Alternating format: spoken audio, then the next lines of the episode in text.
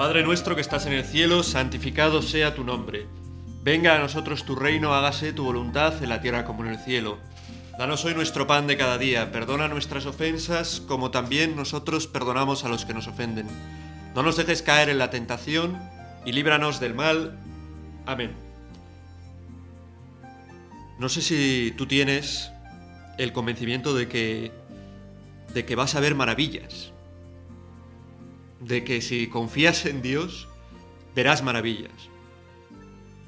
Verás, veréis el cielo abierto y a los ángeles de Dios subiendo y bajando, ¿no? Dice el Señor, veréis cosas mayores. Si creéis, veréis cosas mayores.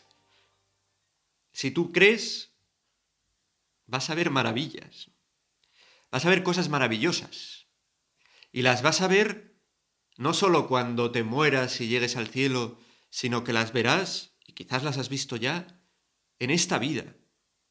Porque yo creo que no hay nada más maravilloso que ver a una persona, ver a uno mismo, incluso, como es capaz de, de, convertir, ¿no? Porque no lo hace él, de dejar que Dios convierta su corazón, que convierta su vida. Uno como sacerdote es testigo de muchas cosas. Es testigo de cosas dolorosas. Es testigo de, es testigo de gente que, pues, de muchas familias que han perdido la fe, por ejemplo, ¿no? La abuela súper creyente, súper cristiana, ¿no? Que aunque no puede moverse prácticamente de, de la cama, pues recibe la comunión con una alegría desbordante, ¿no? Los hijos, que ya no creen nada, los nietos, que no solo no creen, sino que no han oído prácticamente hablar de nada, ¿no? Pero un sacerdote también es, por gracia de Dios, muchas veces testigo de actuar de Dios en muchas almas. De esto puede ser testigo cualquiera, ¿no? Pero quizá el sacerdote desde un puesto privilegiado. Y de ver maravillas que hace Dios. Maravillas. Yo las he visto en mí, las he visto en otros también. Sí, la verdad es que a veces ves también lo contrario. Pero también ves maravillas. Y tenemos que estar abiertos a la maravilla, ¿no? Abiertos a la maravilla. De hecho, hoy toca con, comunicar, iba a decir, hoy toca meditar con un unos pasajes del Evangelio de Lucas que nos hablan pues de, las primeras curaciones que realiza Jesús y esos paisajes acaban, esos paisajes, no, esos pasajes acaban eh, Lucas 5 del 12 al, al 26, vamos a comentar por si alguien quiere leerlo, acaban diciendo, y llenos de temor decían, hoy hemos visto muchas maravillas, ¿no? Pasajes que nos van a hablar de que Jesús cura, de que Jesús perdona, de que y la gente decía, hoy hemos visto maravillas. ¿Tú en tu vida has visto maravillas? ¿No? Pues prepárate para verlas. Si tienes fe, prepárate para verlas. No estamos hechos para la mediocridad. Los seres humanos. Tú no estás hecho para la mediocridad. Tú no estás hecho para simplemente ver series en Netflix o ver vídeos en YouTube o, o ver fotos en Instagram o o yo qué sé, la gente pues gasta mucho tiempo hoy en día en eso, ¿no? Pero no estás hecho para eso, que muchas veces ahí no ves maravillas, ¿no? ves cosas que más bien son, como dice la gente hoy en día, que son un bajón, ¿no? que te bajan, que bajan tu nivel de satisfacción, ¿no? el nivel de satisfacción de tu vida. ¿no? Pues eh, si estás acostumbrado a ver eso y tienes fe, ponte delante de Dios y pide que aumente tu fe, acércate a Él y verás maravillas. Porque Dios sigue haciendo maravillas. Porque Dios coge a un hombre, a una mujer, a un ser humano que está torcido y si le dejamos, hace maravillas. Nos endereza, nos limpia, hace que eh, de las rocas, de una piedra pueda salir, ¿no? como dice un pasaje del Antiguo Testamento, un israelita, ¿no? Un hombre de fe. O sea, que puede transformar lo que parece, donde parece que no hay nada, hacer cosas grandes, ¿no? En nosotros que muchas veces parece que no hay nada, que muchas veces parece que estamos vacíos, que somos cáscaras, sin nada en su interior, porque, bueno, nuestros sentimientos nos traicionan, nos fallamos a nosotros mismos, fallamos a los demás, eh, nos hacemos daño, nos engañamos, bueno, tantas cosas que pueden hacer que, que nos vaciemos por dentro. Pues Dios puede realmente llenarnos del todo, haciendo maravillas, ¿no? no llenarnos con plumas, ¿no? con un relleno, pues ya está, por rellenar, no, no, no rellenándonos de buenos deseos, de ganas de hacer buenas obras, rellenándonos, eh, transformando nuestro corazón, rellenándonos con grandes amores, rellenándonos con deseos de, de, cambiar el mundo, de ayudar a, los que menos tienen, de compartir nuestro tiempo, nuestro dinero, lo que tenemos. Rellenándonos de, de, de deseos de, de llevar a Dios a los demás. De maravillas.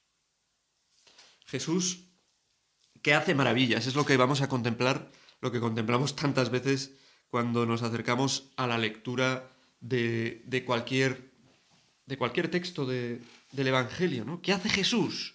Maravillas. Maravillas hace cuando hace milagros, maravillas hace cuando abre la boca y predica, y dice cosas tan audaces como las bienaventuranzas, como esos mandamientos ¿no? que nos invitan a poner la otra mejilla, a compartir, a no tener enemigos. Maravillas hace cuando se entrega por nosotros en la cruz. Desde luego maravillas hace en su encarnación, hace maravillas cuando resucita.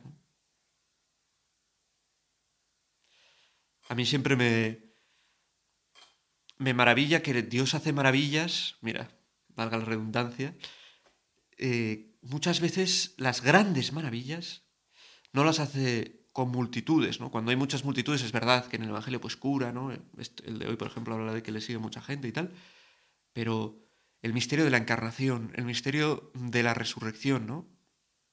Uno se realiza en el seno de nuestra Madre la Virgen, el otro se realiza en el seno de la tierra, en un sepulcro excavado en la roca. Nadie lo ve en nosotros también quiere resucitar. Quizás ahora, en este momento, donde estamos en el autobús o en nuestra casa o donde sea escuchando esto, quiere hacer maravillas. Y tenemos que dejarle que haga maravillas. Esto es una cosa muy repetida, muy repetida, muy repetida, pero que es verdad. Si no le dejas, no va a hacer maravillas. Lo va a tener más complicado, por lo menos. Puede hacer, el Señor puede hacer lo que quiera, pero lo va a tener muy difícil. Si no dejas, si no te acercas a tocarle el manto, tócale el manto. Reza, haz oración. Cuida los sacramentos. Gasta tiempo con esta persona que te cuesta y hazlo con alegría ahí te estás acercando al Señor, que es el Señor de los milagros. El hombre que hacía milagros, así se llama la película sobre Jesús que hizo Mel Gibson, no la pasión, sino una que hizo antes, así de dibujos, el hombre que hacía milagros. Pues Jesús quiere seguir haciéndolos, con nosotros quiere hacerlos, quiere que veamos maravillas. acerquémonos a Él con, con fe y pidiéndole más fe aún, para que veamos sus obras tremendas, como las obras que nos cuentan los evangelios.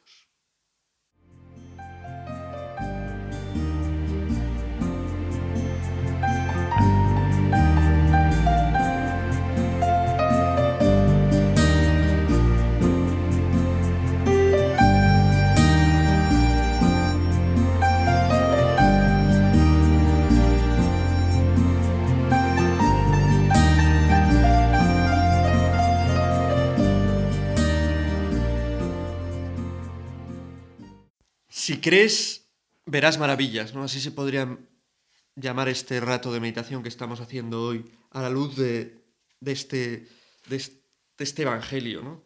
de esta lectura continuada del Evangelio de Lucas.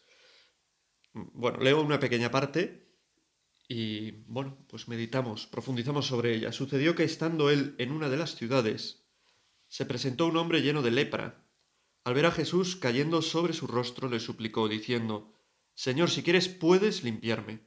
Y extendiendo la mano, lo tocó, diciendo, Quiero, queda limpio. Y enseguida la lepra se le quitó. Y él le ordenó no comunicarlo a nadie, y le dijo, Ve a presentarte al sacerdote y ofrece por tu purificación, según mandó Moisés, para que les sirva de testimonio.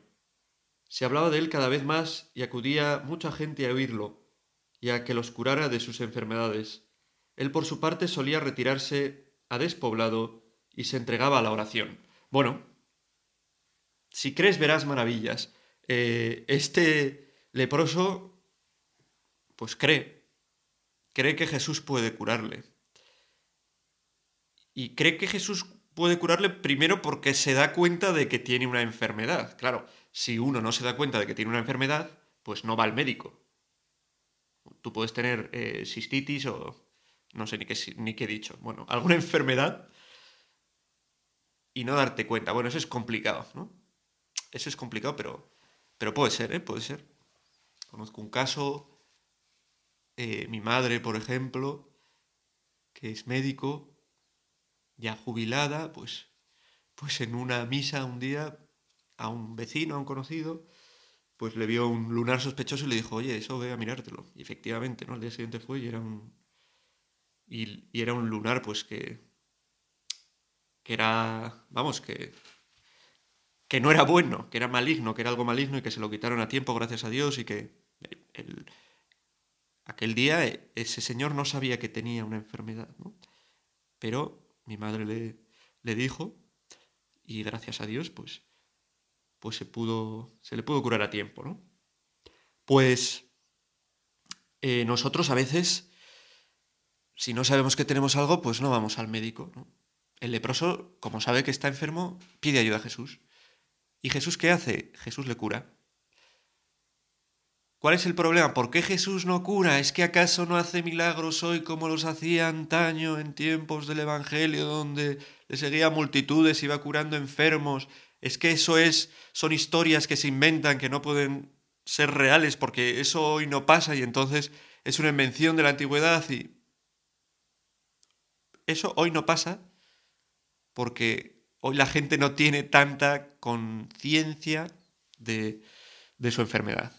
No es consciente, tanta conciencia, de hecho se diría, ¿no? Se siento la conciencia de la conciencia. Bueno, no es consciente de su enfermedad la gente, ¿no? No estoy hablando de enfermedades físicas, que ahora pues es mucho más consciente que en el pasado y se conocen las causas, hay muchas más curas, hay muchas... Dios también sigue actuando en estas enfermedades.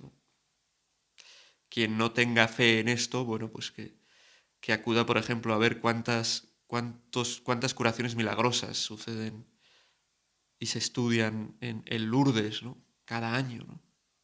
Y en otros sitios, ¿no? Pero hablamos de... Quiero hablar, ¿no? De la curación de, de nuestro interior, ¿no? ¿Por qué el Señor no obra en las personas? ¿Por qué no? Porque las personas no, creen hoy en día que necesiten nada, ¿no? En este tiempo que estamos de progreso, de... ¿Qué necesito? Nada. ¿Qué necesito? ¿Una vacuna para no sé qué enfermedad? Una... Pero eso ya me lo da el mundo, ¿no? No necesito nada. La escuela ya la tengo eh, por todas partes. Uno puede pensar que no necesita nada. Y entonces, pues no busca a quien puede darle lo que necesita. Por eso es tan importante saber pararse, pensar y darnos cuenta de cuántas cosas necesitamos. Y entonces acudir a quien puede dárnoslas, a quien puede curarnos. ¿Cuánto necesitamos para tratar mejor a la gente, a los que tenemos cerca, a nuestra familia? ¿Cuánto necesitamos para vivir con rectitud nuestra vida, buscando hacer el bien. ¿Cuánto necesitamos para no dejarnos llevar por la envidia, por el egoísmo? ¿Cuánto necesitamos para vivir nuestra vida con paciencia? No, yo quiero algo y lo quiero ya. Si no, no existe. Este es el mundo en el que vivimos, ¿no? En un mundo en el que dicen, no, esto tienes que hacerlo con paciencia, si no lo vas, no lo vas a conseguir. No me interesa. Prefiero cosas que sé que hago esto y lo consigo rápidamente. Para las cosas grandes hace falta paciencia. Para sacar adelante a unos hijos hace falta paciencia. Para tener vida de oración hace falta paciencia. Para querer de verdad a la gente que tenemos al lado hace falta paciencia. Para encontrar al chico o a la chica al que entregar mi vida hace falta paciencia. Calma. Es fundamental. Y podemos caer en el riesgo de no darnos cuenta de que necesitamos pedir todo esto. Y si acudimos al que puede darnos todo esto y se lo pedimos, pues el que puede darnos todo esto puede hacer maravillas en nosotros. Verás maravillas si tienes fe. A tu alrededor. En ti. En el mundo. Si crees realmente, si crees que realmente existe un Salvador, un Salvador para ti, para esas cosas que necesitan ser, ser salvadas en tu vida. Lo primero es ser consciente de tus, de tus cosas no salvadas, de la salvación que necesitas, del bien que cabe aún en tu vida y que Dios puede realizar. Y entonces acudirás como este leproso en tu oración, acudiremos como Él y le diremos a Jesús, Señor, si quieres puedes limpiarme. Señor, si quieres puedes quitarme mi pereza. Señor, si quieres puedes hacer que sea limpio de corazón, que piense cosas buenas, que piense bien de los demás. Señor, si quieres puedes ayudarme a tener un corazón que quiera bien a los otros. Con sencillez, en nuestra oración, pedírselo. Si quieres, Señor, puedes hacer maravillas en mí. Eso es lo que, lo que le pedimos hoy al Señor como este leproso que en nuestra vida haga maravillas. Y Jesús no tarda en pensárselo mucho. ¿eh? Le dice enseguida, como nos cuenta el Evangelio, quiero, queda limpio. Y enseguida la lepra se le quitó. Y Jesús le dice, oye, ahora pues ve a, cumplir, ¿no? A cumplir con lo que tienes que hacer. Nosotros el Señor cuando nos hace ver maravillas también nos dice, ahora venga, haz lo que tienes que hacer, ¿no? Vete a tu casa y llama a tu familia, como decía Teresa de Calcuta, ¿no? Yo he hecho maravillas, yo te, te, he dado luces, te he dado luz, te he dado paz, te he ayudado a mejorar en esto, pero tú no te quedes mirando al cielo embobado, ¿no? Aprovecha lo que te he dado para, para hacer el bien a los demás.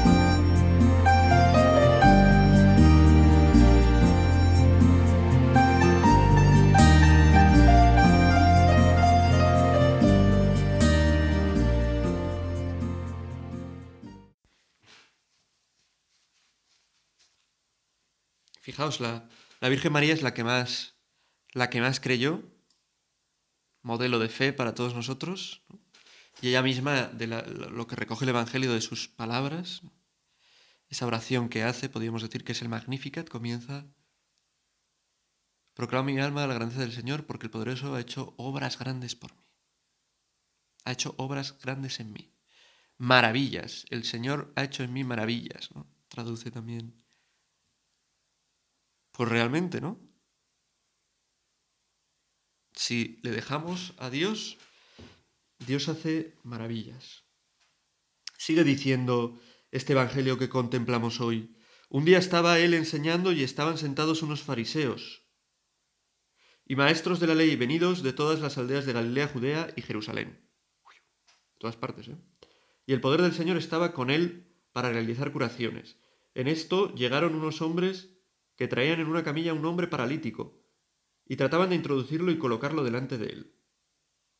No, no, encontrando por, no encontrando por dónde introducirlo, a causa del gentío subieron a la azotea, lo descolgaron por la camilla a través de las tejas y lo pusieron en medio delante de Jesús. Me encanta, ¿no? Esta imagen. No solo, no solo tenemos que ser conscientes de nuestra debilidad y de nuestras limitaciones, sino estar dispuestos a hacer lo que haga falta para ponernos delante de Jesús.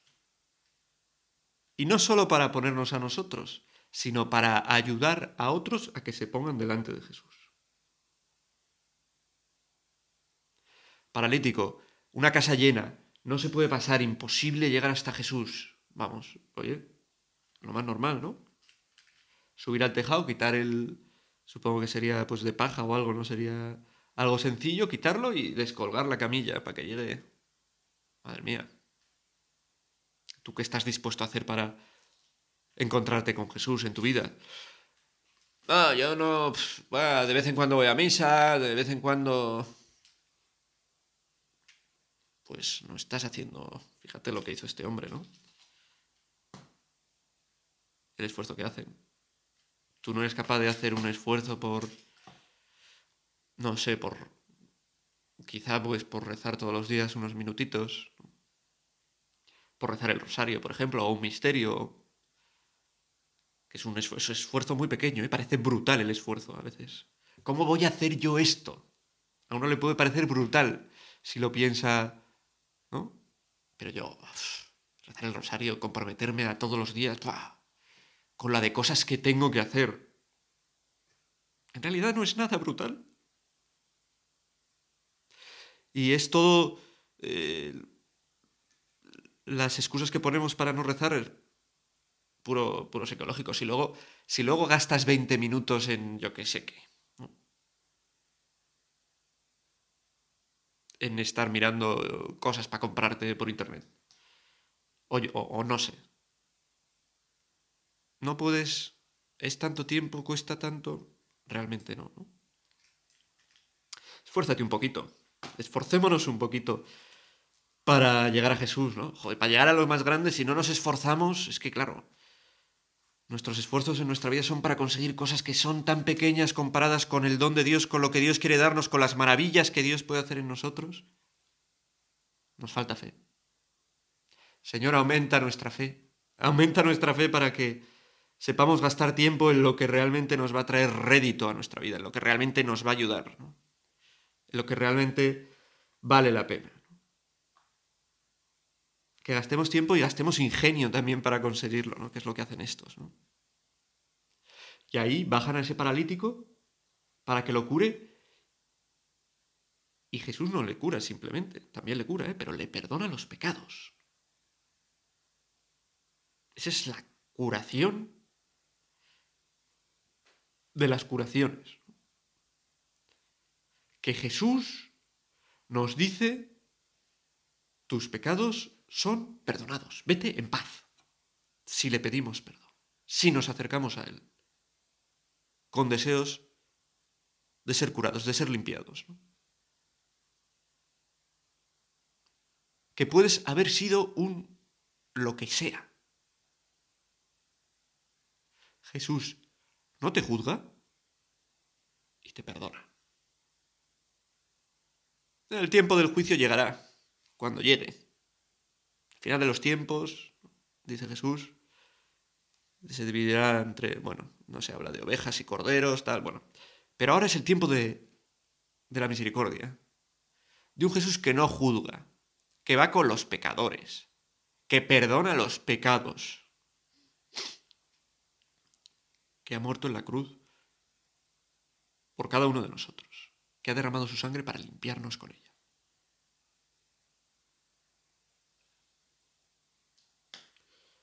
Él, viendo la fe de ellos, él Jesús, dijo, Hombre, tus pecados están perdonados. Entonces se pusieron a pensar los escribas y los fariseos, ¿quién es este que dice blasfemias? ¿Quién puede perdonar los pecados sino solo Dios? Pero Jesús, conociendo sus pensamientos, respondió y les dijo, ¿Qué estáis pensando en vuestros corazones? ¿Qué es más fácil decir tus pecados te son perdonados o decir levántate y echa andar?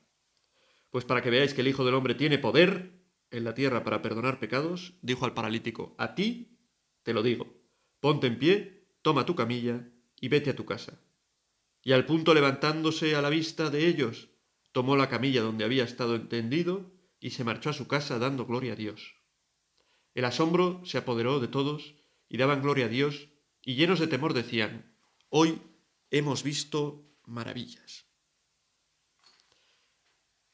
Hoy hemos visto maravillas. Hoy puedes ver maravillas. Pídeselo al Señor con fe. Señor, límpiame de esto. Señor, ayúdame a luchar contra esto que me hace tropezar, caer una y otra vez. Señor, ten compasión de mí que soy un pecador, una pecadora. Díselo. Acércate a Él. Haz, proponte, ¿no? Hacer lo que haga falta para estar cerca de Él, delante de Él. Y también para ayudar a ese amigo tuyo, esa amiga tuya, esa persona que tienes en tu vida a que se ponga delante de Él. Para que Él pueda decir, tus pecados te son perdonados. Levántate, coge tu camilla y vete a tu casa. De nuevo, vete a tu casa. No dice, levántate, coge tu camilla y, no sé qué. No, no. Y vete a tu casa. Es impresionante, a mí me, vete a tu casa, quiero decir, en el sentido no te quedes mirando al cielo, ¿no? Ve, a, tener, hacer lo que tienes que hacer, ¿no? Dios no nos quita de este mundo y nos... Todo lo contrario. Dios nos mete en el corazón del mundo con nuestro corazón renovado, con ese corazón que renueva con su perdón, con su gracia, para que nosotros podamos llevar el amor de Dios en medio del mundo a tanta gente que lo necesita, empezando por nosotros que por supuesto somos grandes necesitados del amor de Dios. Pues si tienes fe verás maravillas, Señor. Lo creemos de verdad, queremos ver maravillas. Aumenta nuestra fe. Y se lo pedimos de un modo especial a nuestra Madre la Virgen. El poderoso ha hecho maravillas en mí. Ella era consciente de cómo Dios había actuado en ella, de las gracias, la llena de gracias, las gracias que tenía. Pues a ella le pedimos que nosotros también podamos, con su ayuda, dejar al Señor que toque nuestro corazón, que haga maravillas en nuestra vida, que nos limpie, que nos cure, que nos transforme, que no deje de ayudarnos y de hacer cosas maravillosas con nosotros. Dios te salve María, llena eres de gracia, el Señor es contigo, bendita tú eres entre todas las mujeres y bendito es el fruto de tu vientre Jesús. Santa María, Madre de Dios, ruega por nosotros pecadores, ahora y en la hora de nuestra muerte. Amén.